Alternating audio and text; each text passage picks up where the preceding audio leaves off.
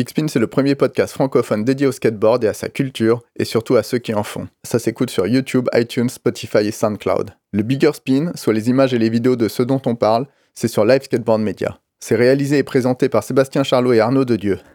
Allez, c'est parti. Bah, c'était l'inspiration officielle, hein. c'était un mélange entre le World Park et euh, du graphisme suisse euh, de 2018. Aujourd'hui dans Big Spin, on est avec un invité multifonction, un des hommes de l'ombre qui font le skate et son image. Après une adolescence à skater entre ici les Molinos et Versailles, c'est la musique et une école de design qui vont devenir son quotidien en plus des sessions de skate. Après un bref historique, on enchaînera sur le graphisme, faire de la musique, notamment pour la fameuse part de Gigi Rousseau dans la vidéo repas. Il nous parlera de ses stages chez Cliché, faire le magazine Chill avec ses potes, ses visuels pour le skate shop Nosebone, exposer à la Gaieté collaborer étroitement avec Nike et son déménagement à Bordeaux. On est avec un graphiste avisé, un musicien mélomane féru et curieux, un skater quarantenaire, un amateur de couleurs primaires. On est avec Nico, on est avec Malino, on est avec Nicolas Malinowski.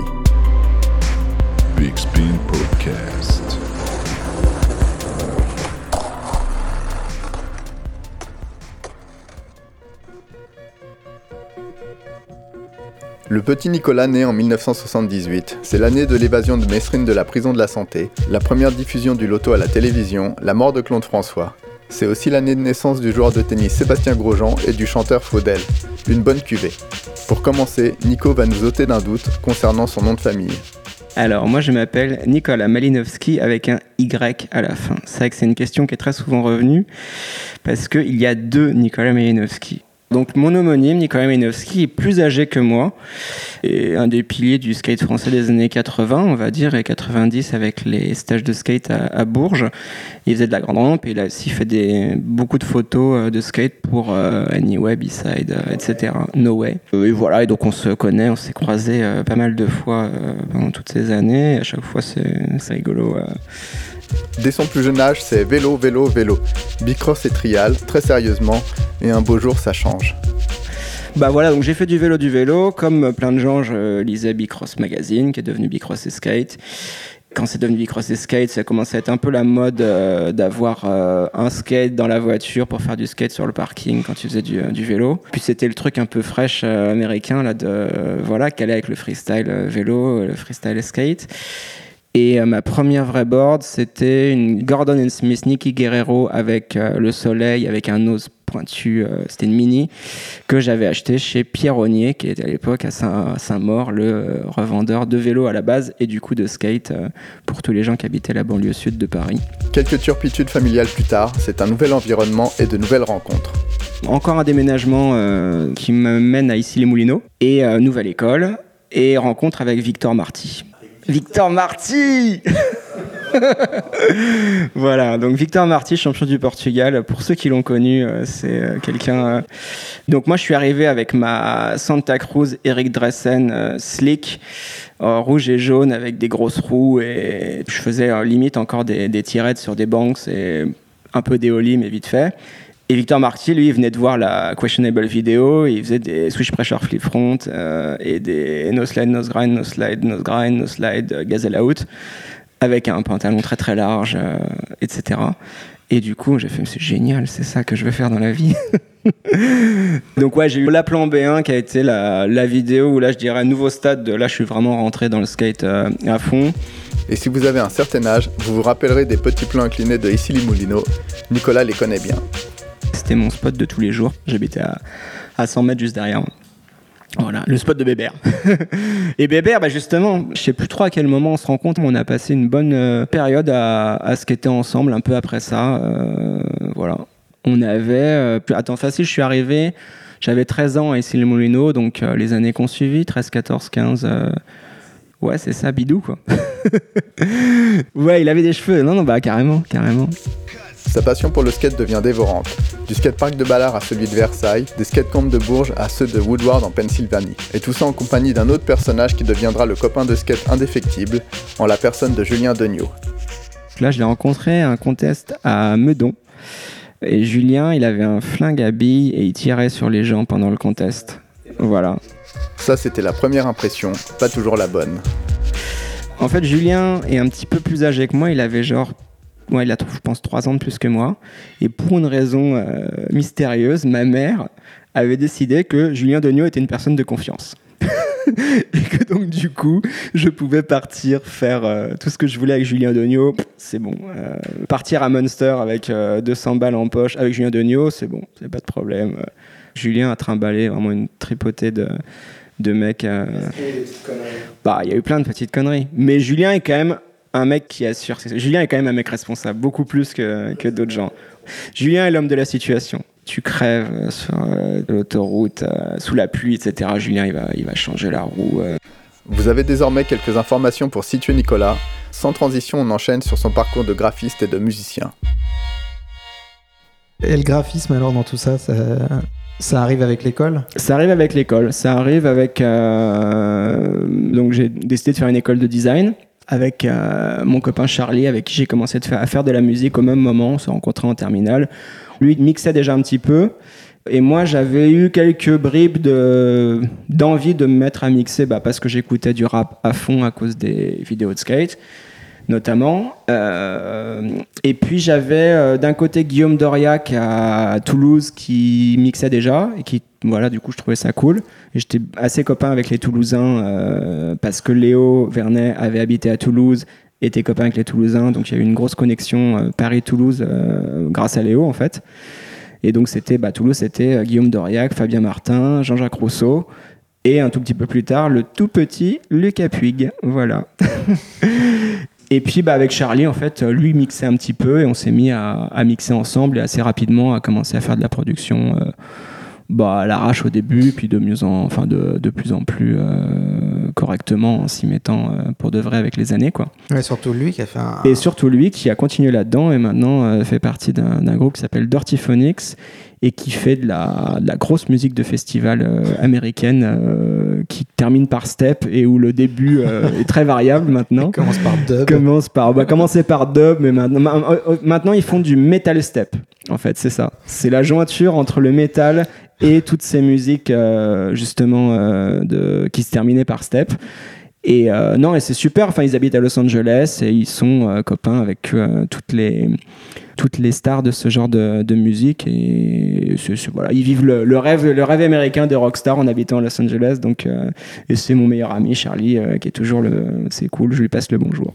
Et du coup j'ai fait j'ai fait pas mal de musique pour des vidéos de skate euh, à cette époque-là assez rapidement. La première a été la musique de pour Jean-Jacques Rousseau pour la Europa. Première vidéo cliché ah oui, d'accord, c'est la première. C'est la première. En fait, c'est quasiment la première chanson correcte que j'ai réussi à faire.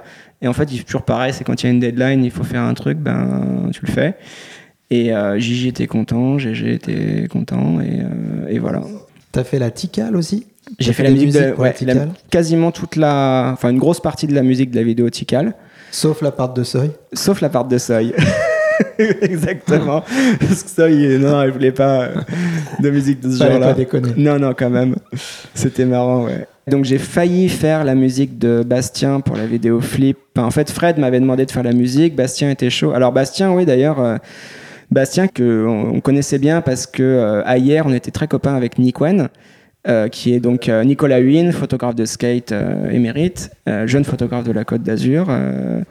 et Bastien, il y a un moment, il est, il est venu habiter à Paris, et donc Bercy, et un peu comme avec, avec Polo, on a vu la progression. Enfin, Bastien était déjà méga fort, mais disons qu'il est encore passé à un, un stade très largement supérieur en skatant toute la journée à toute la journée à Bercy tous les jours avec Polo d'ailleurs ben, Polo et Bastien hein. Euh, voilà, donc vu que j'étais comme avec Bastien et avec Fred, ben, j'avais fait une musique pour, euh, pour ça. Alors les musiques, c'est toujours, toujours avec Charlie, on les bossait un peu à deux. On avait un groupe à l'époque qui s'appelait Triple Deckers et tous les trucs qui sortaient, euh, que ce soit Charlie ou moi, c'était Triple Deckers et voilà. Et finalement, je sais plus qui dans le team Flip était pas forcément à fond de la musique et du coup ils ont pris un truc de Mr Dibs, ce qui était très bien pour la première part de Bastien et donc donc c'était amitié avec avec tout le monde, mais voilà c'est ça aurait pu être genre ah j'ai une musique dans la vidéo flip mais bon c'est pas ça, aurait été, ça aurait été quand même pas mal ça aurait été pas mal mais euh, c'est sans, sans rancune du tout parce que parce que voilà même euh, sur le coup c'était cool quoi mais t'as poussé le délire assez loin parce qu'après t'as beaucoup plus tard mais t'as fait mm. carrément un, un, morceau qui est sorti sur la belle San Pellegrino où où là c'est fait avec des bruits de skate et t'as fait un clip Ouais, avec euh, exactement. Hugo Maillard. Ouais. Pour la vidéo Megamix. Ouais. Et oui, dont d'ailleurs, on, dont on parlera aussi. euh, dont on parlera. En fait, j'ai toujours été euh, assez intéressé par le, le rapport entre musique concrète et, euh, et musique électronique euh, globalement. Je pense qu'aujourd'hui, c'est beaucoup plus. euh, Enfin, c'est pas devenu classique, mais il y a quand même pas mal de gens qui ont émergé en faisant ce genre de truc entre euh, Jacques, par exemple, qui fait tout son live basé sur des, des samples pris d'objets euh, du public et des, du bric-à-brac, etc. Ou des, un mec comme Chassol qui fait des vidéos à partir de. Enfin, des chansons à partir de vidéos YouTube. Enfin, il y a pas mal de gens qui utilisent les bruits du quotidien pour faire de la, musique. Enfin, dans les années 2000, c'était moins évident que ça et les exemples étaient beaucoup plus rares. Il y avait, moi, j'étais beaucoup influencé par Cold Cut, euh, Ninja Tune, pas mal de mecs qui faisaient des instrus de rap un peu, euh, bah, un peu. Là, on rentre dans, ton rayon, Seb, un peu. et, euh, et puis, bah, aussi par euh, un mec qui avait fait des vidéos euh, YouTube qui s'appelait Mondovision et qui euh, avait fait euh, justement, moi, dans mon souvenir, les premières vidéos à base de euh, samples de, bah, de samples de vidéos en fait, où il prenait bah, un gars qui joue de la batterie, un autre gars qui joue de la mandoline en, Éthiopie et une chanteuse euh, au Guatemala et qui avec ça fait un beat de rap. la vidéo fait la musique ou la musique fait la vidéo au choix, se- selon comme on le voit. Et ça, toutes ces choses-là mélangées m'ont toujours énormément inspiré et en fait, c'est des choses vers lesquelles je suis toujours revenu par la suite par un biais ou un autre en essayant vraiment de mêler euh, musique et image et en essayant de faire de la musique avec des sons qui sont pas forcément euh, perçus à la base comme euh, de la musique mais plutôt comme du bruit on va dire. Et puis bah, pour en venir à cette euh, intro de, de part de Rennes dans la vidéo Megamix j'ai là pour le coup j'ai vraiment euh, prémédité la chose j'ai demandé à Hugo Maillard et Pacom euh, Gabriag. Gabriag, merci de l'avoir prononcé euh, bien à ma place. Euh, donc Pacom et Hugo de, bah, de me produire des mm, sons et images de skate spécialement pour, pour leur qualité sonore en fait. Et du coup, je leur ai demandé un peu précisément de faire euh, des slides sur du marbre, de si possible trouver des bruits percussifs avec des barres en métal pour faire des tricks qui, qui sonnent euh, de manière percussive s'ils pouvaient trouver un espèce de, de gong ou de, de son qui me permettrait de faire une note. Et en fait, ce qu'ils m'ont amené était bien au-delà de ce que j'avais imaginé. Je me suis aperçu que le micro de la VX1000, très très bon, en fait, très bon micro, parce que c'est une cam- une caméra de reportage à la base.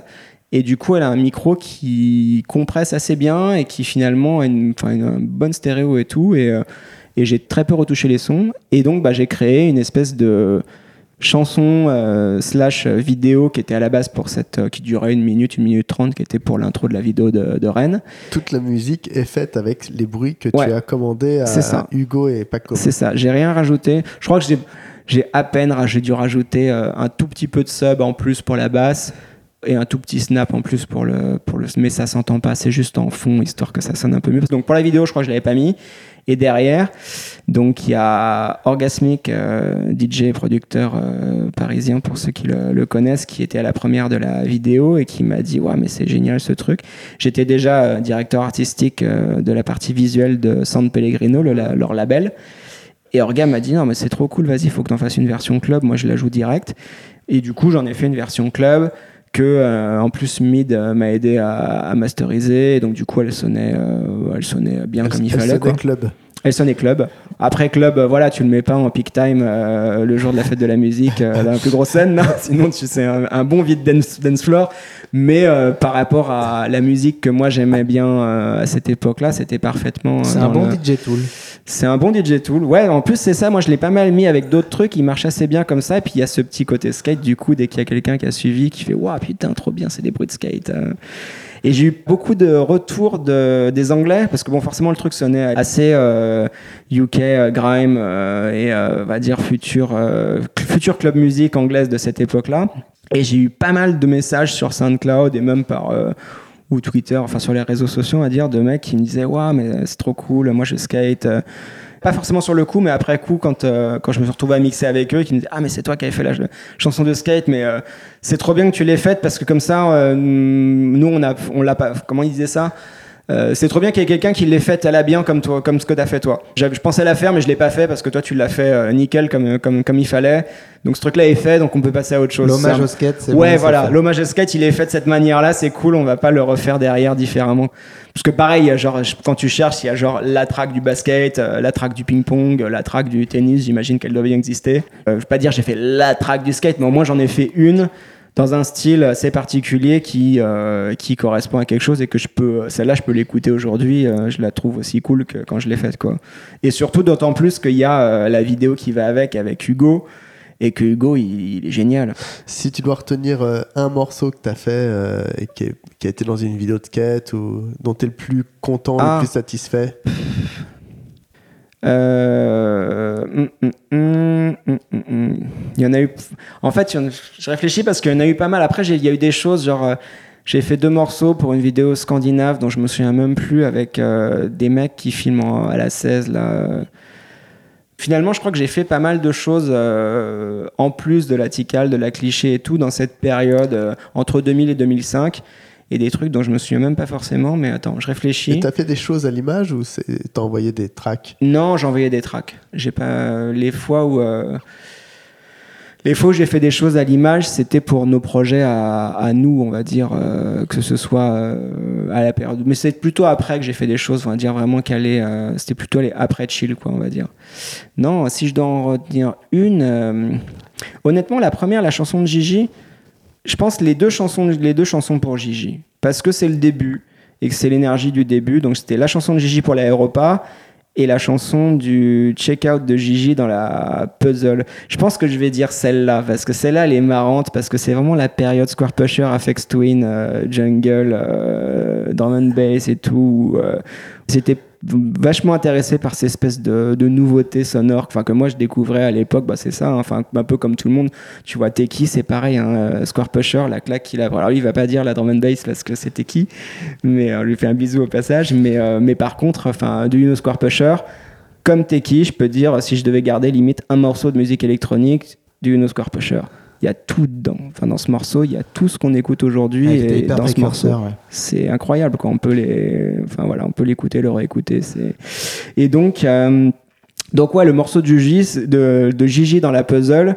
Déjà le skate est super bien parce que puis Gigi c'était notre pote c'était pareil c'était notre pote trop fort là avec un style de ouf. Et, euh, et la chanson elle est en deux parts. Une première partie qui est tempo rap et une deuxième partie qui est tempo jungle et euh, à l'époque, c'était des trucs qui se faisaient, euh, enfin, à part euh, justement Square Pusher des trucs comme ça, mais qui se faisaient pas trop d'avoir euh, un truc en demi-tempo et un truc en, enfin, euh, en double tempo, on va dire.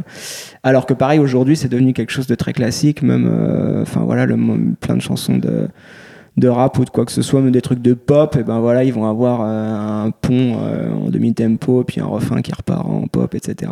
Mais à l'époque, ça ne l'était pas. Et du coup, bah voilà, mal- euh, c'est un peu la, la version de jeunesse maladroite, mal masterisée, euh, avec tous les défauts des logiciels de merde de Fruity Loops et de euh, Premier Reason, et de, exactement. Donc tout ce, ce truc-là fait à 19-20 ans.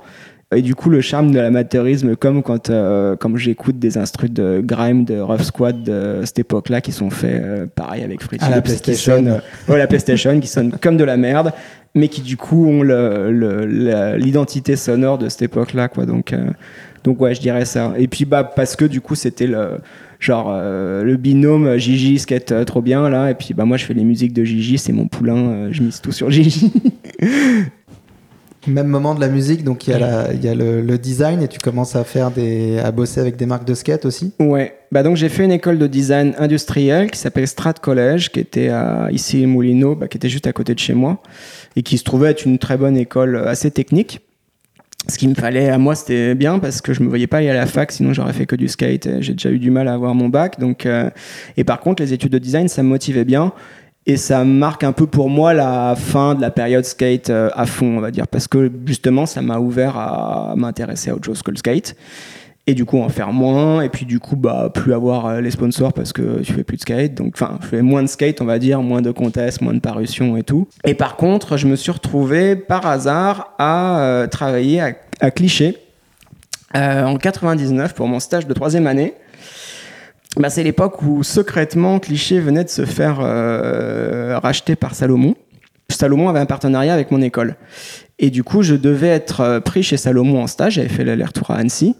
Et le, le, vendredi et le lundi, euh, il y a GG, Jérémy Daclin qui m'appelle et qui me dit Allô Nico, c'est GG, écoute.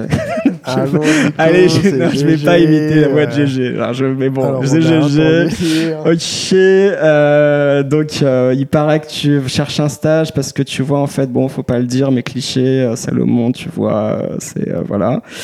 Moi j'ai fait, mais ouais, mais carrément de ouf, tu rigoles, je viens direct.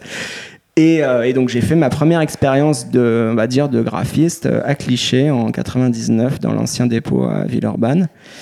Euh, Et c'était génial parce que bah, j'ai appris à me servir de Photoshop Illustrator euh, InDesign en faisant des boards et des catalogues et des. Il y avait tout à faire parce qu'ils n'avaient Ouais, pas de. confié. Ils n'avaient euh, pas de, ils avaient pas de graphiste à l'époque, c'était avant Rico. Eric Freinet. Euh, et donc, ils avaient fait euh, un peu des trucs avec euh, Seb Caldas, euh, graphiste de Sugar à l'époque. Jamais entendu parler. Jamais entendu parler. Moi, je crois que la Europa, d'ailleurs, c'est Alex et Seb qui ont bossé ensemble pour faire la cover de la, la Europa et l'identité de la vidéo. Ouais, Mais les- ils avaient les- pas de- euh, tout ouais, ça. ouais. avec le truc d'aéroport qui était assez cool. euh, et voilà.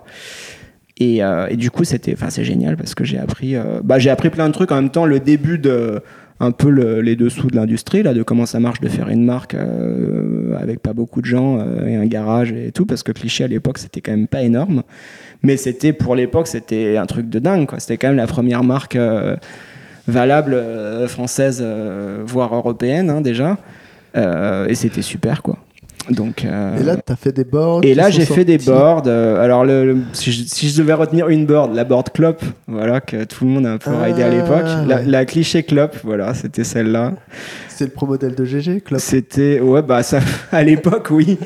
Non, c'était une, c'était une team board. euh, mais ouais, donc j'ai fait ça. J'ai fait, ouais, des, des t-shirts, des, des fringues, des vestes, des catalogues, des roues, euh, etc., etc. Ils te donnaient des pistes ou tu partais d'une feuille blanche?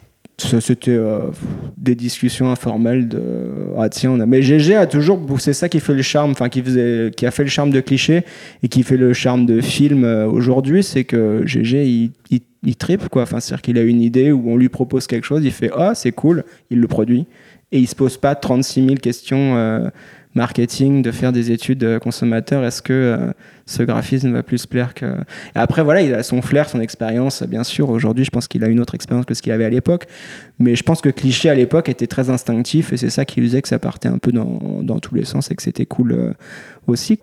Et donc j'ai habité au début euh, dans un endroit qui s'appelait le squat et qui était euh, donc un appartement euh, qui appartenait à non que GG louait, je crois. Et qui était le- l'endroit où tout le team euh, pouvait euh, squatter quand il, quand il venait. Il y avait des lits superposés, etc. Et donc à l'époque, il y avait GG qui habitait encore là, avant qu'il donc euh, qu'il emménage dans, dans le dépôt de l'époque et que le dépôt change de change de location. Et donc il y avait GG, il y avait Nicolas Caron qui était un des premiers gars du team Cliché qui habitait là aussi. Je crois qu'il y avait peut-être Malik. Je sais plus si Malik il habitait c'était avant ou après. Enfin, je sais que Malik y habitait aussi. Et il y avait Pontus. Voilà. Et Pontus habitait dans une pièce qui s'était Pontusalve. Pontusalve habitait dans une pièce qui s'était construit l'immeuble euh, et qu'on appelait la box parce qu'il n'y avait pas de fenêtre. Et c'était genre une pièce euh, sans fenêtre au fond de l'appartement.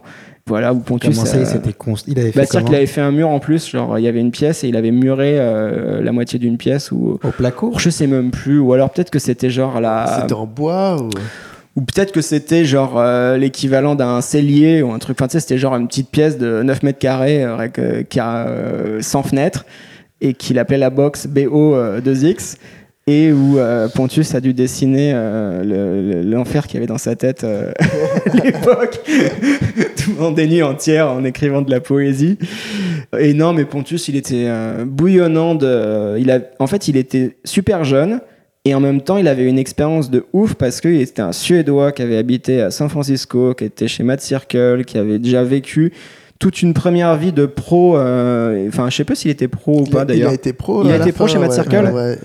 Ouais, donc il avait déjà toute cette expérience-là et qui Et il avait déjà des. Ouais, ouais, carrément, et qui était déjà complètement désillusionné d'un côté de l'industrie, de l'Amérique et tout.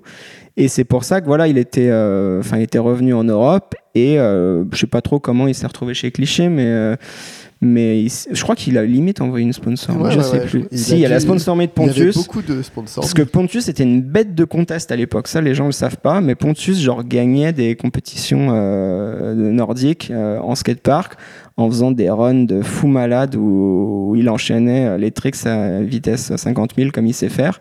Et c'est pour ça que Pontius d'ailleurs est fort en courbe, c'est que Pontius a su faire du skatepark euh, de dingue à cette époque-là quoi. Tu nous as parlé d'un pro modèle de Pontus euh, spécial. Ah oui, ouais, ouais, c'est ça. Bah, c'est l'époque où, euh, où Salomon avait, euh, voulait essayer de produire des boards euh, en France pour avoir une, euh, bah, pour faire une production locale et éventuellement pour, euh, pour cliché. Sauf que ça n'a jamais abouti. Mais du coup, il y a eu euh, tout un tas de tests de boards euh, qui notamment étaient gérés par Axel Bourg et qui est Bawimb pour les intimes de, de, de l'équipe de 70 Before avec Nicolas Droz et Stéphane Lochon et, et je les embrasse aussi.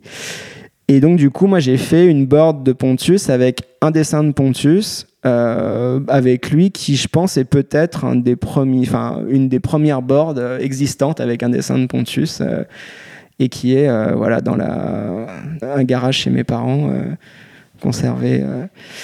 Et donc non, c'était rig- c'était rigolo. Et suite à ça, je sais que Pontus dessinait énormément à cette époque-là, mais c'était quand même très brouillon, mais c'était les prémices de ce qu'il fait aujourd'hui avec avec Polar. Et c'est super d'ailleurs qu'il fasse Polar, hein, franchement. euh. Enfin, je suis pas là pour, euh, pour euh, à mon, humble niveau pour juger et tout ça, mais quand je me souviens du Pontus de cette époque-là, je suis genre hyper content qu'il ait réussi à transformer cette espèce d'énergie bouillonnante, assez, assez profonde et assez. c'était fort, quoi. C'était autant de, des trucs géniaux que des trucs très douloureux. Moi, j'ai vu Pontus être euh, très, très, très profondément déprimé. Pour euh, plein de, enfin plein de raisons mélangées, des trucs familiaux, des trucs de skate, des trucs de rapport à la vie de Pontus. À l'époque, c'était Verlaine. Genre, euh, il, était là, il prenait un couteau, il faisait. Ouais, le skate ne suffisait pas Ah ouais, non, à ce qu'il puisse s'exprimer. Ah non, trop Il pas. avait euh, déjà un côté hyper actif. Ouais, carrément. Et surtout quand il skatait dans la rue. À l'époque, il y avait vachement. euh, ça se faisait pas d'être un blobbies et de, et de skater, euh, enfin de, de faire des tricks un peu partout pour aller d'un point, ou même, euh, même skater comme, le- comme Léo euh, Valls, là, pour parler de, de quelqu'un de proche en ce moment, là, de, de faire des tricks sur le chemin pour aller à un spot, c'est un truc qui n'existait pas. C'est limite, on sortait du dôme où euh, tu T'as été dans la rue, t'étais en Timberland et t'avais un sac avec ta board dedans et t'arrivais au dôme et tu changeais tes Aïe. habits, voilà, et tu mettais tes, tes habits de skate et une fois quand tu avais fini de skater, tu remettais tes Timberland et ton casque de Walkman pour ressembler euh, au Wu-Tang. arrivé avec des Voilà. sacs de sport. Ouais, c'est ça, exactement. Ouais, ouais, quand je dis sac à board, c'est ça, c'est le sac Ispac dans lequel il y a que ta board. On en connaît. Voilà. bon, donc on sortait de là. Voilà, Pontus, lui, euh, t'allais d'un- voilà, du dépôt cliché à Hôtel de Ville. Et ben tout du long, il faisait euh, voilà, flip, 3-6 flip, 180 back, wally, euh, grind, euh, tout ce que tu veux, alors que toi, tu étais en train de pousser. Tu disais, mais ça va pas, qu'est-ce que tu fais, toi Enfin voilà, c'est pour dire qu'il avait, il avait déjà ce style de skate et qu'à l'époque, euh, je pense qu'on le comprenait pas, on comprenait pas forcément l'intérêt, enfin, ou euh, je sais pas, la, on le comprenait pas, tu vois, parce que c'était pas synchro avec l'époque, alors qu'en fait, enfin, c'est super quoi. Il imposait aussi beaucoup, euh, Ouais. beaucoup sa vision de- Ouais. des choses aux C'est autres. ça. Ouais, C'est ça aussi qui En tour, euh, en tour, c'était compliqué Mm. parce qu'il était pas matché avec. euh, Enfin après voilà, moi j'ai pas fait tous les tours avec eux, mais c'est ce que les, c'est ce que les mecs du team me disaient là, c'est que c'est que Pontus, ouais, c'était un peu compliqué. Et t'as été témoin de Link aussi. Ouais, c'est ça. Ce qui était euh, une marque de chaussures créée par euh, les gens de Cliché. Donc, euh, la première fois quand j'étais à Cliché, j'ai vu, euh, bah, j'étais là au moment où Alboglio est arrivé euh, à Lyon et s'est associé avec, avec Jérémy pour bosser avec, avec Cliché. Et pour Link, je crois que Al avait quand même pas mal les manettes dessus. Et c'était donc une marque de chaussures qui sponsorisait JB, Gillette, Marcus McBride, Lucas Kalinowski? Et Kale, ouais. Et du coup, bah, Link, euh, j'avais fait un stage, euh, donc un deuxième stage chez Salomon aux USA à Boulder.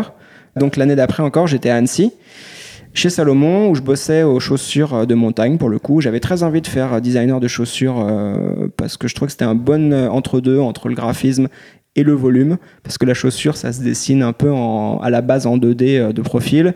Et puis après, on rentre dans un. Enfin, dans des problématiques de, prototypage, etc. Où là, on a du volume et on bosse de la forme en volume. Et du coup, moi, j'aimais bien parce que j'étais un peu entre le graphisme et la 3D. Puis j'ai toujours adoré les, chaussures, donc ça me bottait bien. Et donc au moment où moi je suis pris en stage euh, à nouveau chez Salomon pour faire de la chose de montagne, bah, Link euh, commence à, pointer le bout de son nez. C'était pas encore vendu en magasin, c'était sur les derniers prototypes. Euh, j'ai pas vraiment bossé sur Link, mais, euh, j'ai vu le processus juste à côté de moi, on va dire, avec Jacques Bertolon, qui travaillait là-bas, donc encore une fois skater de Versailles, qui, comme par hasard, était un mec de mon école de design. Il était deux années au-dessus de moi.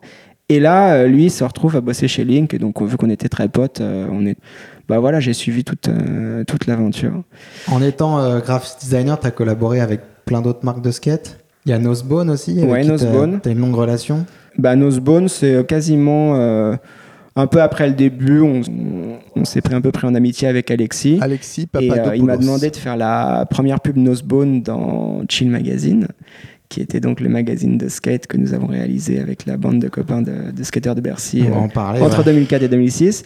Et puis dans Nosebone, il y avait euh, le team, c'était que des copains aussi, quoi. C'était euh, Jean Monnier, Jean-Jacques Rousseau, euh, Joe Chabou. Euh, donc c'était assez naturel que je m'occupe de, de l'identité de, de pendant des années. Donc c'est pas moi qui ai fait le logo euh, du tout, mais j'ai dû prendre vers la deuxième ou troisième année, au début à faire les pubs, et puis après à faire une série de boards, deux séries de boards, et puis des t-shirts et tout ça, jusqu'à jusqu'à peu près les dix ans et euh, où j'avais vraiment fait quand même pas mal de trucs. Et puis au bout d'un moment, euh, j'ai passé la main à mon copain euh, Jimbo, qui continue à faire Nosebone depuis. Et je suis très content que ce soit lui qui, fasse, euh, qui a repris la main derrière, parce que c'est très cool ce qu'il fait.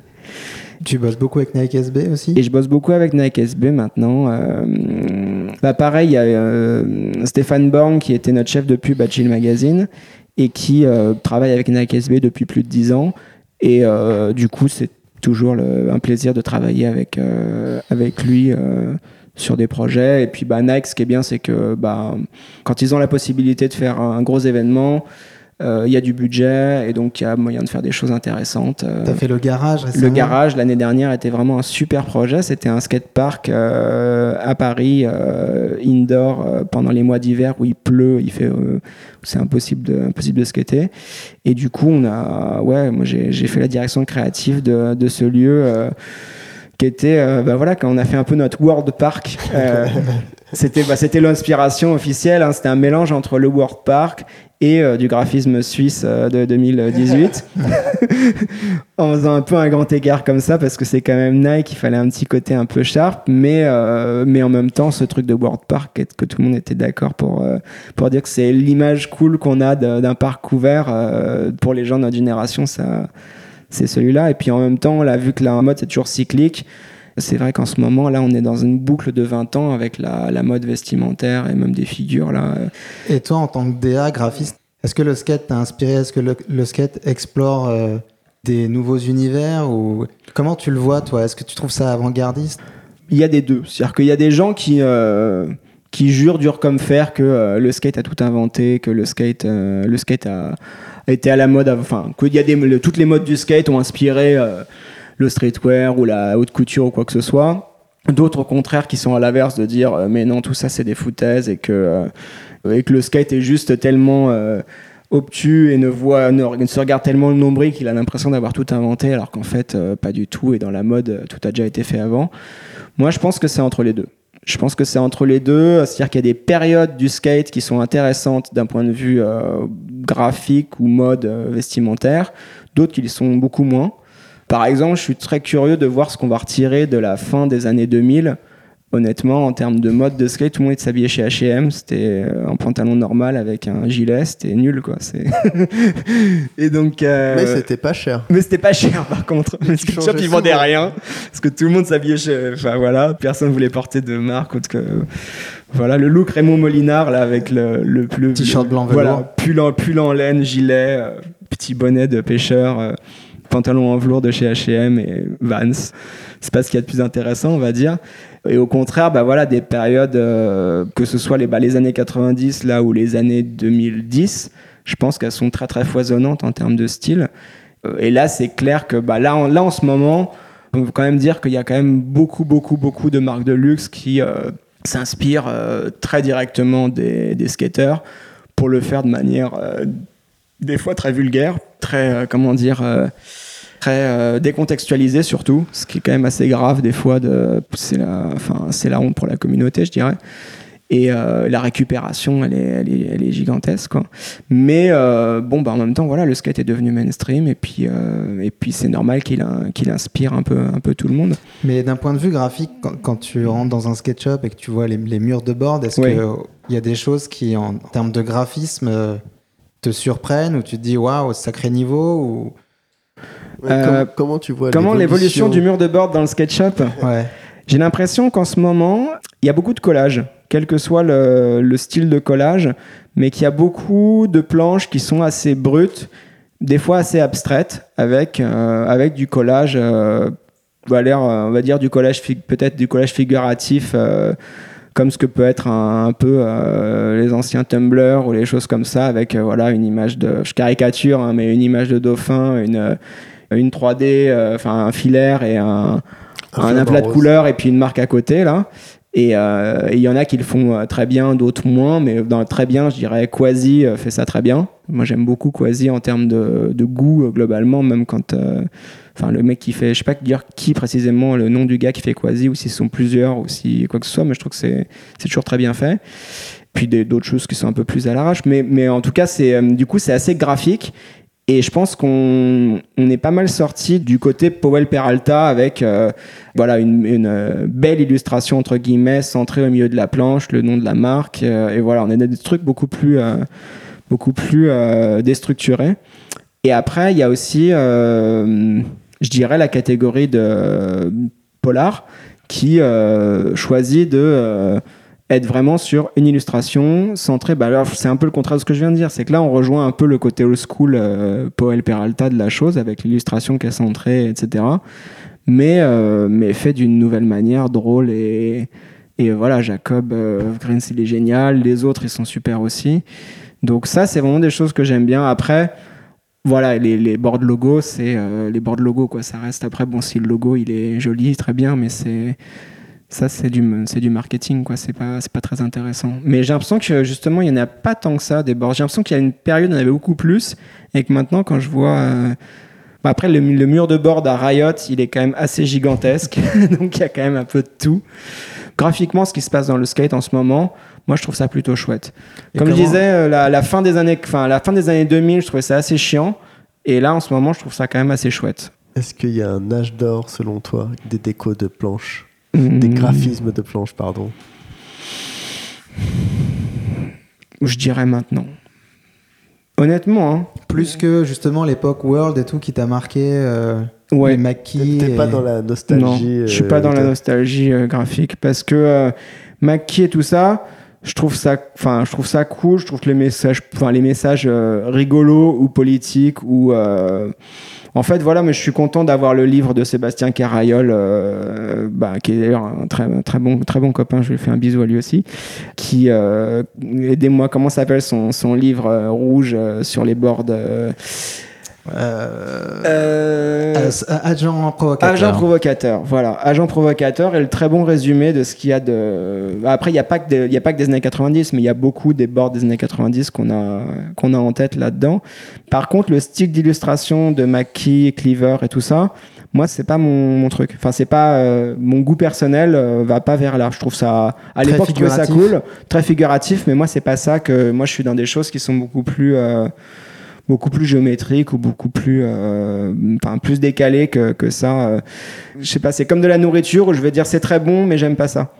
Genre je comprends que c'est très bon mais personnellement je préfère manger autre chose quoi. Au même titre que Polar là avec euh, avec j'ai- pas peur d'écorcher son nom mais Jacob euh, Hofgren je crois que c'est ça euh, je trouve ça chambé ce qu'il fait, mais après c'est pas forcément. J'ai pas envie de porter un t-shirt avec son illustration. J'ai pas envie d'acheter. alors, je- J'achète pas trop de boards, mais j'aurais pas envie d'acheter une, une- forcément une board à lui.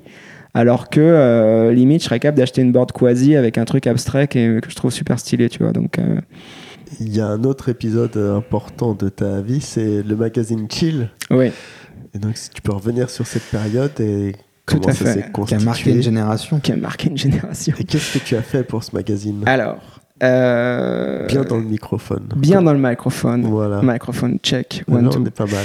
On est pas mal. Donc avec notre euh, bande de copains de Bercy, globalement, Bercy Crew, euh, après avoir réalisé une vidéo de Bercy qui s'appelait la EO, qui euh, sera peut-être en ligne euh, de nouveau un jour sur Internet, qui En sait VHS. En VHS, en VHS strip. Faut, Qui faut était guetter un- le bigger spin. Voilà, faut guetter le bigger spin.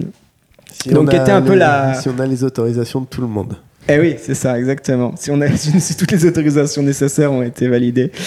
Euh, ce qui était, voilà, cette vidéo de Bercy qui a été la première un peu expérience euh, de bosser sur un projet un peu tous ensemble avec donc Léonard Vernet, euh, David Louraski, Pierre Dixot, Harold Durquin, Sébastien Michelini euh, et tous les potes qui est un peu autour. Euh, Milouz.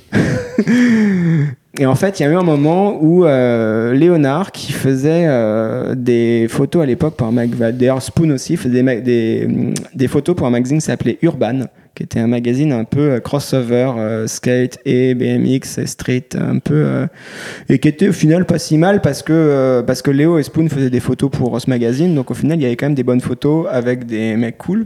Et en fait, il y avait un- une des personnes de Urban, alors comment s'appelait-il?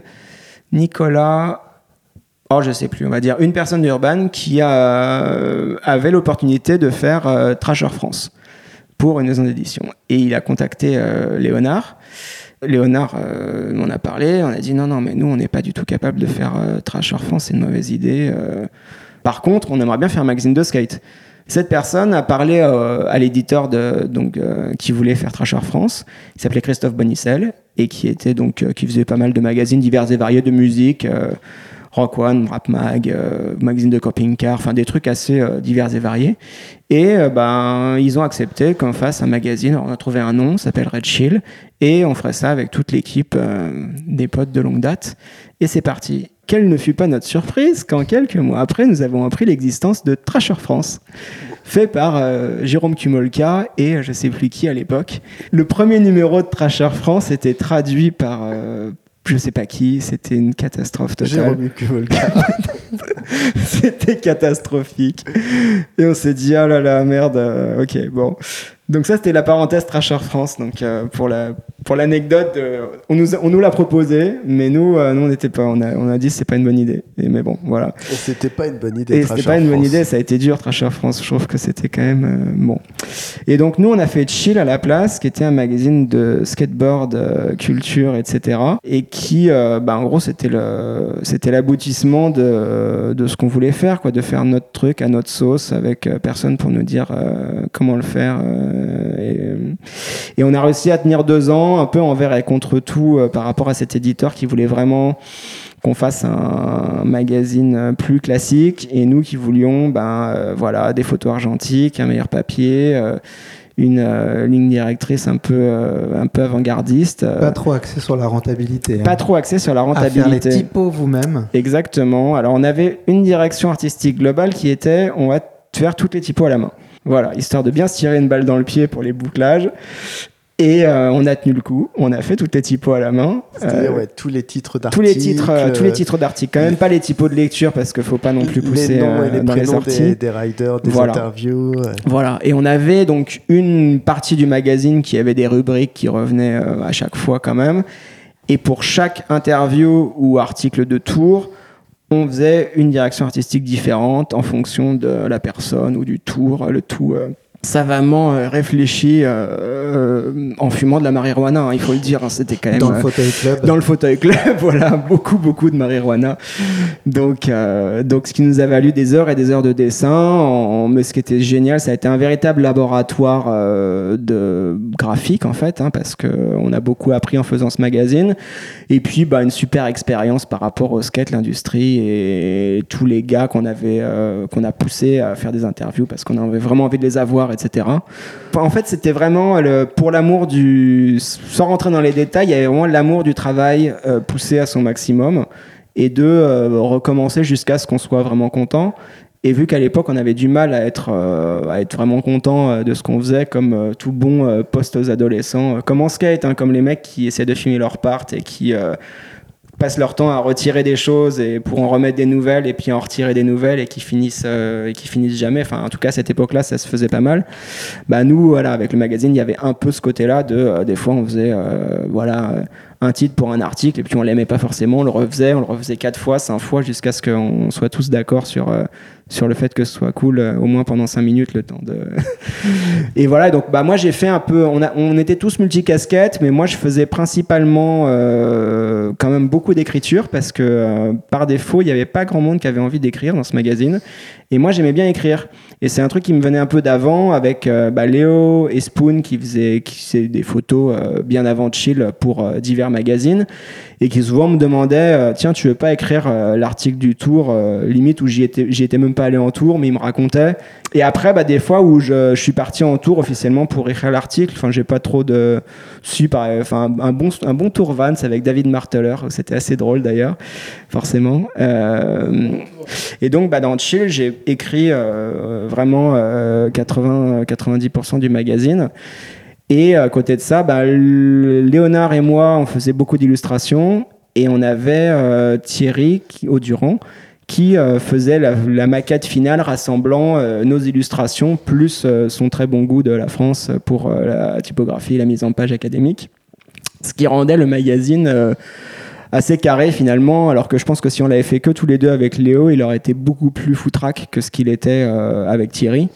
Et je pense que c'est un peu cette alliance de, tous les différents euh, talents avec bah, Spoon en tant que photo-éditeur. Donc, euh, donc oui, Sébastien Michelini est connu pour son sens du détail et sa rigueur générale.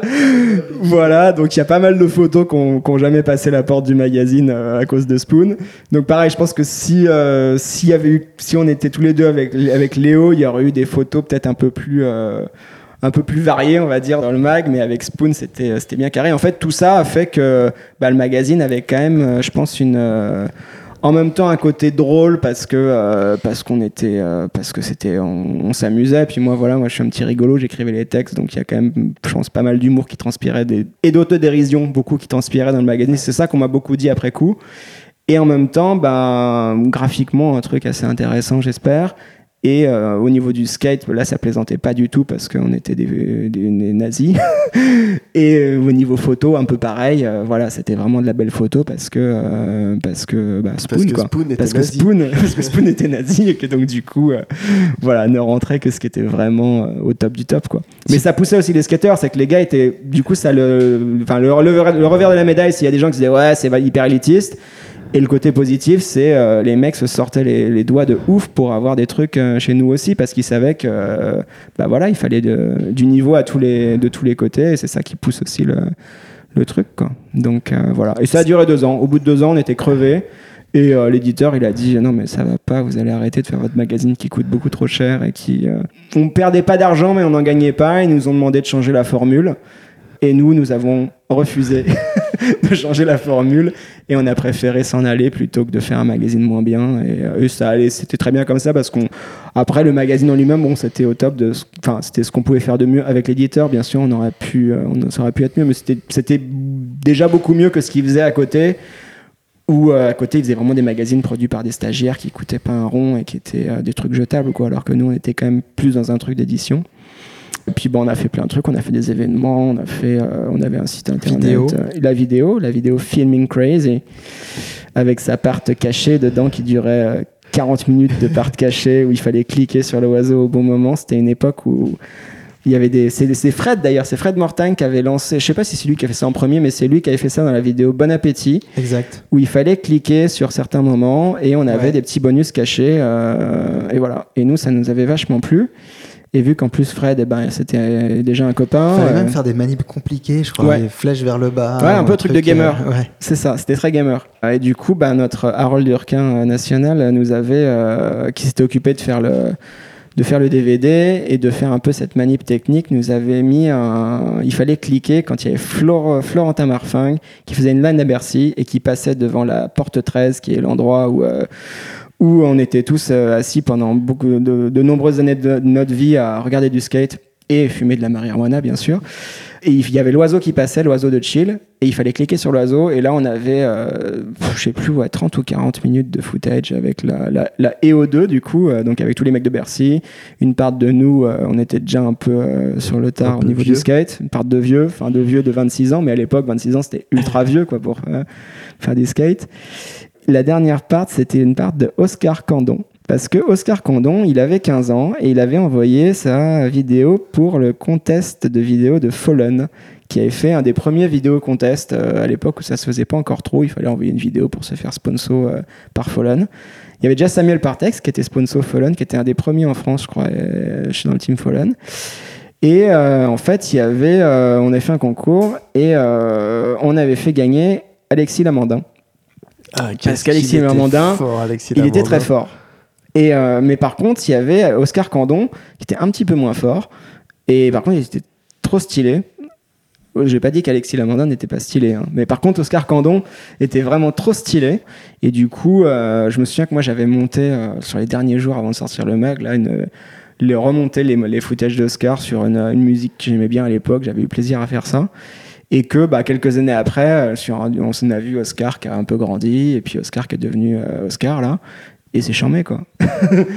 et Oscar il est génial, il skate trop bien et tout. Mais du coup, la j'ai. dernière part de la vidéo chill. Bah, c'est la dernière part de la, de la De la- dernière part de la vidéo, de la partie cachée de la vidéo. D'accord. Et non, et sinon, cette vidéo, pour le coup, elle était un peu à l'image du magazine, là, vraiment travaillée, pas très longue, enfin, ouais, 20, 20, 25 minutes, et puis bah, une part de Lucas Puig et, et Polo, ensemble, Euh, une part de Louis Pa et Florentin Marfingue, c'est... Non, et puis, et, et puis plein d'interludes, euh, comme on aimait bien les faire à Ouais, l'époque. des, des petits sketchs. des petits euh, sketchs et tout, bah, pff, très inspiré par, euh, par Spike Jones, hein, par les vidéos Girl Chocolate où euh, t'as des skits qui sont cool. Et puis, Par bah, Fred aussi. Et par Fred. Mhm. Et par Fred. Et puis bah, l'émulation que, entre Fred et nous. hein, euh, voilà, hein, après, euh.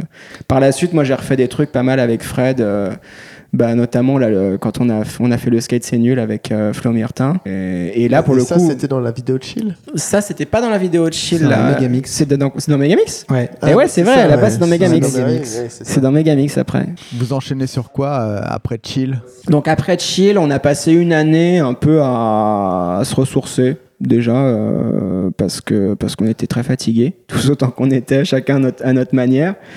Et puis euh, bah, c'est là que s'est formé Hill Studio qui euh, au départ était la réunion de bah, le Hill qui vient de Chill. On a gardé la fin de, avec le même logo. Euh, au départ, Hill Studio, c'était un peu la, le regroupement de, de 10 personnes qui gravitaient au- autour du magazine, que ce soit bah, voilà, euh, Léo, moi, euh, Spoon, qui étions directement les, les acteurs du, euh, du, du magazine. Et après, euh, bah, voilà, avec euh, euh, Fred Mortagne, Thomas Sugreville, Sébastien, enfin, non, que j'ai déjà cité, Harold, Artus. Pierrot, Artus. Euh, non, voilà, donc au départ, c'était un peu le, regroupement de, tous ces gens-là, et puis euh, assez rapidement, ça s'est euh, ça s'est professionnalisé. Il y a Léonard et Thomas qui ont eu un bureau avec Stéphane Ashpool de Pigalle, euh, à Pigalle, du coup. Et je pense que le fait d'avoir un bureau, ça a pas mal motivé enfin, Léo et Thomas dans le- dans l'idée de, OK, il, ça peut être un truc sérieux. Et puis euh, moi à ce moment-là, j'avais, euh, bah, d'une part, je commençais à faire des petits boulots un peu, euh, des projets en freelance, en graphisme, on va dire. Et d'autre part, j'étais quand même pas mal dans la musique, à faire de la musique avec mon copain Charlie pour les débuts Phonics. Et à peu près au même moment, Dirty Phonics a commencé à bien marcher et euh, ça valait le coup d'embrayer sur euh, faire ce groupe de musique pour de vrai. Mon copain Charlie a quitté son agence, parce qu'on avait fait l'école de design ensemble, et lui a quitté euh, l'agence, il bossait à Landor, qui est vraiment une agence de pub, euh, tout ce qu'il y a de plus euh, classique, et il en pouvait plus de faire des packaging de bière euh, pour euh, des PLV de, de cigarettes et de ce genre de choses. Il a fait, ok, j'arrête, je vais faire de la musique. Et euh, moi, j'ai choisi, et en même temps, voilà, euh, Hill Studio, là, avec, euh, avec Thomas et Léonard, ça commençait aussi à être prometteur. Et euh, je me suis dit, est-ce que j'ai envie de faire de la musique ou est-ce que j'ai envie de faire euh, plutôt euh, de du graphisme et de la, et de la DA Et j'ai choisi le studio et donc du coup j'ai arrêté Dirty Phonics. Et, et du coup, ben, pendant un temps, je suis pas mal allé au bureau avec à Pigalle. Donc c'était marrant, c'était du coup les débuts de Pigalle avec, avec Ashpool. Sharaf Tajer et, et Kirikou et tout le monde là, enfin toutes les pains au chocolat à l'époque. Ouais, c'était ça. Je pense qu'ils savaient ce qu'ils avaient à leur actif, c'était de faire des super fêtes de la musique. Les fêtes de la musique POK. Les, les blocs C'était c'était quelque chose, exactement. Et, euh, et puis bah du coup on a vu la, la- le démarrage de Pigalle avec euh, je sais plus si c'est je crois que c'est Léo qui a fait le logo Pigalle euh, à l'époque et c'est parti comme ça pour eux et puis bah voilà ça, ça a progressé euh.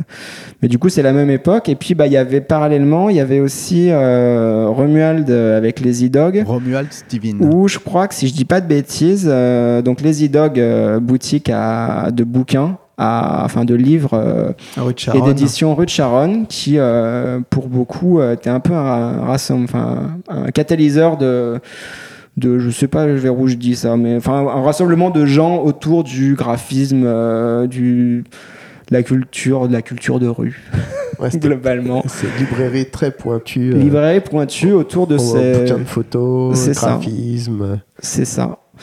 Et euh, donc Romuald a dû commencer, enfin Romuald et Aurélie ont dû commencer euh, les e-dogs à peu près au même moment que Chill ou peut-être un tout petit peu après. Et du coup c'est comme ça que, euh, bah, que les studios et Monsieur l'agence sont montés un peu en même temps. euh. donc voilà. Et euh, je sais plus pourquoi je disais ça, mais si juste pour resituer un peu que bah voilà, le studio a été représenté donc euh, dès le début par Monsieur l'agent ce qui nous a apporté quand même pas mal de contrats bien parce que euh, parce que bon voilà monsieur l'agent c'est Romuald Steven et Alexis Le Tan qui tous les deux ont des, des bons contacts dans l'industrie euh, globalement. Et donc euh, donc ça nous a pas mal euh, pas mal poussé au début à, à avoir du coup des, des bons projets euh, pour des marques ou des gros groupes qui n'étaient pas forcément accessibles avec notre euh, background euh, skate euh, à l'époque tu vois et donc pour en revenir à pourquoi, ouais, moi, plus ou moins le skate, bah, c'est un moment où justement, moi je trouvais pas ça forcément très intéressant ce qui se passait dans le skate, ni même dans la, ni même dans la musique actuelle de, ces, de, de ce moment-là, sortie de Deepset. euh, J'étais pas très très, voilà. Après Deepset, euh, bon, je restais un peu sur ma faim. On a un peu, euh, on s'est un peu écarté volontairement du skate au niveau de l'image pour avoir accès à des clients qui, euh, pour qui ça aurait été quelque chose d'un peu négatif d'être issu du skate parce qu'à l'époque il n'y avait pas du tout de crossover pour des marques de luxe ou de, ou de, de mode euh, hors skate. Bon, bah, l'image, les skaters, c'était plus ad- euh, affilié à limite, je vais dire Avril Lavigne et je sais pas, euh. Bam Margera, euh, Kids, enfin un truc un peu sale et pas du tout branché et qui était rebutant pour certains projets. Et donc du coup on s'est euh, un peu volontairement écarté du Fallait mieux skate le cacher. pour euh, ouais carrément le, limite le cacher pour euh, bah, pour évoluer en termes de, de clientèle. Et bon après à côté de ça voilà ça chacun son parcours je dirais au sein des, des gens des studios. Moi je continuais toujours à regarder un peu ce qui se passait mais ma fenêtre de sur le skate c'était Nosebone en fait. C'est vu que je m'occupais de faire les trucs Nosebone je suivais ce qui se passait un peu via euh, via Nosebone et ça me suffisait très bien euh, en termes de Mais il y a quand même eu euh, Public Domain, par exemple. ouais ça vient un peu après Public Domain je crois que qu'on avait dit tout à l'heure c'est 2012 2011 Ouais, 2012. 2012. Ouais, c'est ça. Bah, Public Domain, c'est euh, c'est une, une grosse exposition qui a eu lieu à la, pour la- l'ouverture de la Gaieté Lyrique, qui était donc un, un lieu qui était très euh, mystérieux, qui est resté fermé pendant une vingtaine d'années. Un ancien parc d'attractions. ouais. Exactement. Un ancien parc d'attractions qui s'appelait Planète Magique, d'où euh, le spot spot s'appelait Planète. Magique. Exactement. Gigi euh, Rousseau. Gigi Rousseau, encore une fois, euh, Nolly Big Spin en montant les trois marches, euh, je sais plus, Switch Flip en descendant, j'en sais rien, un truc comme ça. Il y a Mais, un, manual. Yann Cleaver aussi, Yann Cleaver a Pop des Chevit bonnes. manual, Pop Chevit. Ah oui. Ouais, Pop Chevit Manuel, Pop Chevit, il est beau celui-là. ouais. Ouais. Donc ouais, Planète Magique. Euh, et donc bah, c'est Morgan Bouvant qui avait donc le plan pour faire, euh, qui commençait Combini à l'époque, je crois, et qui avait euh, qui avait été contacté pour euh, pour cette exposition, notamment grâce à bah, tous ses contacts euh, via le skate. Enfin, ça pour le coup, Public Domain, c'était un projet studio, mais mais c'est vraiment moi qui l'ai géré euh, parce que ça me plaisait vraiment. Et du coup, j'ai pu faire l'identité de, de cette exposition. T'as fait le roulement géant à ce moment-là? Et euh, ouais, et et ouais, exactement. Et après, on a fait bah, tous, on a fait un peu diverses, euh, diverses œuvres exposées. Il y a eu deux parties. Il y avait une partie où, enfin, on s'occupait de la- l'identité euh, de l'exposition, c'est-à-dire Les tout ce qui était les affichage, logos, programme, euh, et produits dérivés, etc. Et euh, donc c'était la première fois que j'avais des, affiches qui étaient en 4x3 dans le métro avec un truc qui était quand même assez cool graphiquement. Donc j'étais assez euh, ma petite fierté personnelle là de de prendre le métro et de voir son truc, euh, c'est quand même assez, assez ouf. Et puis à côté de ça, on avait euh, des choses exposées au même titre que les autres, euh, les autres artistes. Et là, c'était l'occasion, vu qu'on avait un espèce de, pas un petit stand, mais un espace, bah, de faire, de, que chacun a, peu, a pu faire son, son truc. Et donc, j'avais eu l'idée de faire le roulement géant qui faisait 2,50 m de haut. Ah, Et parce que du coup, je me disais, on était, on était un peu toujours pareil, un peu encore en rébellion contre ce qui est le skate art, entre guillemets, à l'époque, qui avait un peu un côté dépréciatif, genre, euh, t'es un skater, euh, tu fais, euh, je parodie, hein, mais tu fais trois dessins au Posca sur ta board et tu fais une expo et si t'es un minimum connu, euh, c'est de l'art, là. Et on était un peu en, en rébellion contre, contre ce truc-là, en étant Contre des bons, Marc des- Gonzalez, des bons haters, c'est exactement, contre Marc Gonzalez Il y avait la sculpture inskatable aussi. et la sculpture inskatable, qui sont les deux trucs que moi, pour le coup, j'ai j'ai fait. Euh, Enfin, j'ai pas produit avec mes mains parce que pour le coup, la, la- la sculpture inskatable, c'est un pote de Romu qui je me souviens plus de son nom, qui, qui était un ancien mec de mon école d'ailleurs par hasard, mais qui l'avait produit de manière euh, fulgurante, elle était super sharp. Et le roulement géant, eh ben, c'est lui en- aussi d'ailleurs. Il était en bois, le roulement géant Ouais, le roulement était en bois, il était lesté, il pesait 6 ânes morts. Il et, est euh, HL. Il est. HL. Ouais. Et je peux dire que tu peux demander à Mathias comment ils font pour le, enfin comment ils ont fait pour le, le, le faire parvenir à Shell. Et ensuite, à Shell, comment ils ont fait pour le déplacer d'une pièce à une autre. C'est genre, il faut se mettre à, à 8 Shellois euh, balèzes. Et le truc, je sais pas comment il pèse, mais c'est en fait, il est, vraiment, il est lesté pour pas qu'il roule. Et vu que déjà le truc pèse, euh, pèse euh, un éléphant, ben, tu rajoutes le lest, euh, ça fait un éléphant et demi, quoi. C'est, euh. Mais il est beau, c'est une belle, c'est une belle pièce. Et, euh, ouais, dans cette expo, il y avait notamment une très belle photo que pour le coup, c'était plus, plus Thomas et Léo là, qui, qui avaient eu l'idée de faire ça avec les VHS, qui était euh, voilà, la pile de VHS contre le mur en incliné, là, qui est une superbe euh, photo pour euh, tous les mecs qui ont aimé euh, lire, relire et re-regarder euh, les VHS. Mais ouais, c'était une belle expo. donc c'était c'est un truc où on m'en parle souvent de gens qui, parce que je pense que c'était quand même hyper grand public. Et pas plus tard que la semaine dernière, il y a une personne de la mairie de Bordeaux qui m'a qui m'a dit ah mais j'ai vu l'exposition. euh, ça me rappelle l'exposition de public domaine. C'était vachement bien. Du coup je fais ah ouais, c'est moi qui ai fait l'identité. Il fait waouh. Et Il y avait une belle Marqué- J'ai marqué 5 points d'un coup avec ça. Et il y avait des produits dérivés aussi. Ouais, il y avait les produits dérivés et tout. Et puis, bah, c'était quand même ouais, des, des, des expositions sur le skate euh, dans des lieux comme ça euh, assez Le fat. C'était le skate accédait à, à quelque une chose. euh, visibilité vraiment plus importante et plus crédible. Ouais. C'était vraiment un passage, ça a été un passage, ouais, euh, public domaine quand même. Et oui. Et juste après, alors en off de Hill, donc à l'époque, moi je bossais pour une marque de boissons, et on a eu l'opportunité euh, de faire une vidéo où en fait ça, ça serait la, la rencontre euh, du skate euh, français avec les différents crews qui évoluaient et qui étaient assez, euh, assez créatifs. Donc il y avait les Rennais, Mm. il y avait les, Lyo- les Lyonnais, les Toulousains, euh, Paris aussi. Ouais. Megamix avec euh, des productions euh, de musique électronique française, des labels français. Et vous avez bossé aussi avec plusieurs réalisateurs qui, Voilà. qui, du coup avaient leur identité, travaillaient différemment et vous avez réussi à, à unifier. C'était le but du jeu, c'était d'avoir de choisir quatre villes où on estimait qu'à l'époque, avec notre voilà notre connaissance un peu du des scènes françaises, il y avait un groupe de gars qui faisaient déjà des trucs très bien et euh, nous on n'était plus vraiment dans le skate à cette époque-là, à part le fait de suivre et de connaître un peu euh, pas mal de gens, mais disons qu'on était plus sur le on était plus, sur le terrain. Et du coup on s'est dit voilà on va faire appel à quatre euh, crews qui sont euh, qui eux sont sur le terrain font des trucs très cool euh, sont jeunes c'est de la balle. Et du coup leur demander juste de nous, euh, voilà de nous faire un de nous faire un montage au top comme comme ils veulent et on les a juste un peu euh, orientés à pousser leur style un peu plus loin dans la direction qu'ils avaient déjà c'est-à-dire que par exemple les Hugo Campan qui a fait la part de Toulouse euh, qui est devenu un, très bon ami euh, bah voilà on l'a il faisait pas mal de choses enfin il faisait des choses assez variées et on lui a hum, on l'a bien orienté sur, euh, sur des trucs en particulier qu'on adorait chez lui. On a dit, vas-y, plus de ça, etc. Et du coup, lui, il, a, il nous a aidé à manager un peu l'ensemble du projet aussi, parce que d'ailleurs, je crois qu'il a, il a été pris en stage euh, chez Burn pour faire le, un peu Tout de. à fait. Tout à fait, si je me souviens bien. Mm. Et euh, il a magnifiquement euh, fait un, le, le Tumblr Megamix qui a été un grand Exact. moment de Tumblr. Je pense à l'époque où Tumblr était cool, je pense que le Tumblr Megamix a été au top de la coolitude avec ses, ses gifs bien gangsta gangsta. Euh, non, c'était, j'en ai un souvenir ému. Il y a eu les pubs aussi. les pubs étaient bien gauleries. Ouais. Euh, et puis bah voilà, Paris, c'était Guillaume Périmoni, bah, on n'avait rien à lui apprendre. Il, nous a, il a été bien au-delà de nos espérances avec sa part super gay, avec euh, du claquage de fesses et, de la référence euh, au film Canal Plus du samedi soir, tout y était. Guillaume Périmoni qui a quand même, pour la Megamix, fait sa part à la VX, enregistré la part sur une VHS et il a fait passer dans un magnétoscope un peu pété en tapant sur le magnétoscope sur le beat pour avoir des bugs à peu près comme il voulait. Ok. Qui à l'époque euh, travaillait dans une boîte ou de post-prod ou je sais plus quoi et, il a, et quand il nous a dit qu'il avait fait ça, on a fait waouh mec t'es t'es un ouf. Genre c'est génial mais on avait on pensait pas à ce point-là quoi donc euh, donc euh, big up à, à Guillaume. Ouais. Bah, les Lyonnais avec Beast, euh, voilà, qui était euh, au top là.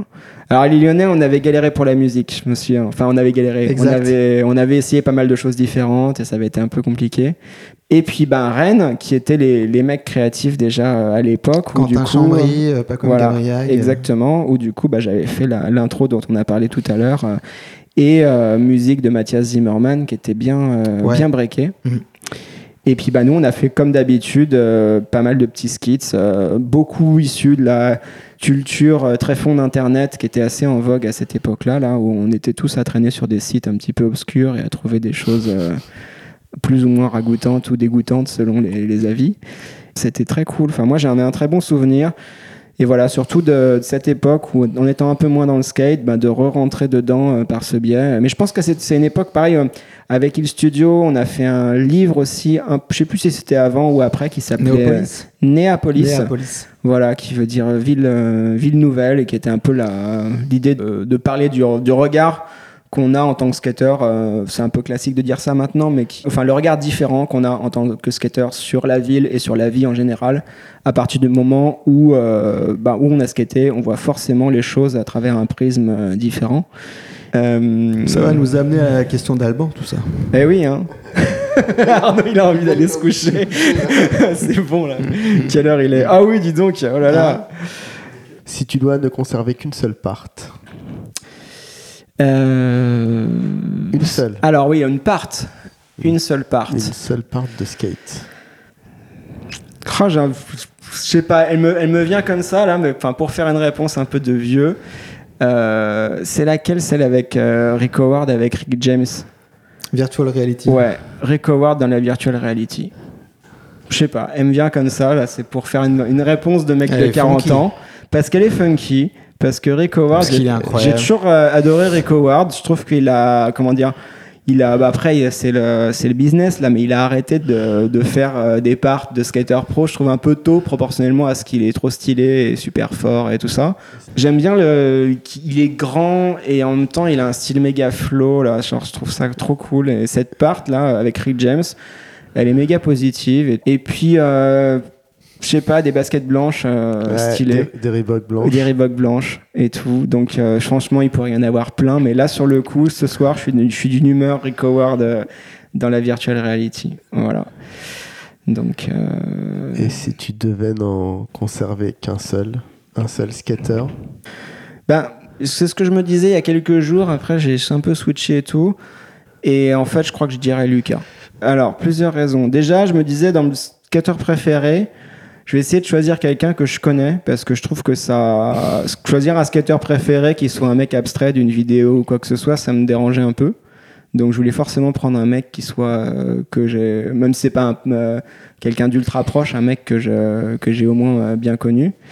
Lucas, c'était petit Lucas que j'ai vu quand il avait 12 ans et qui était au skatepark de Mato et qui faisait des, des Benihana et des, etc. avec son short à flamme.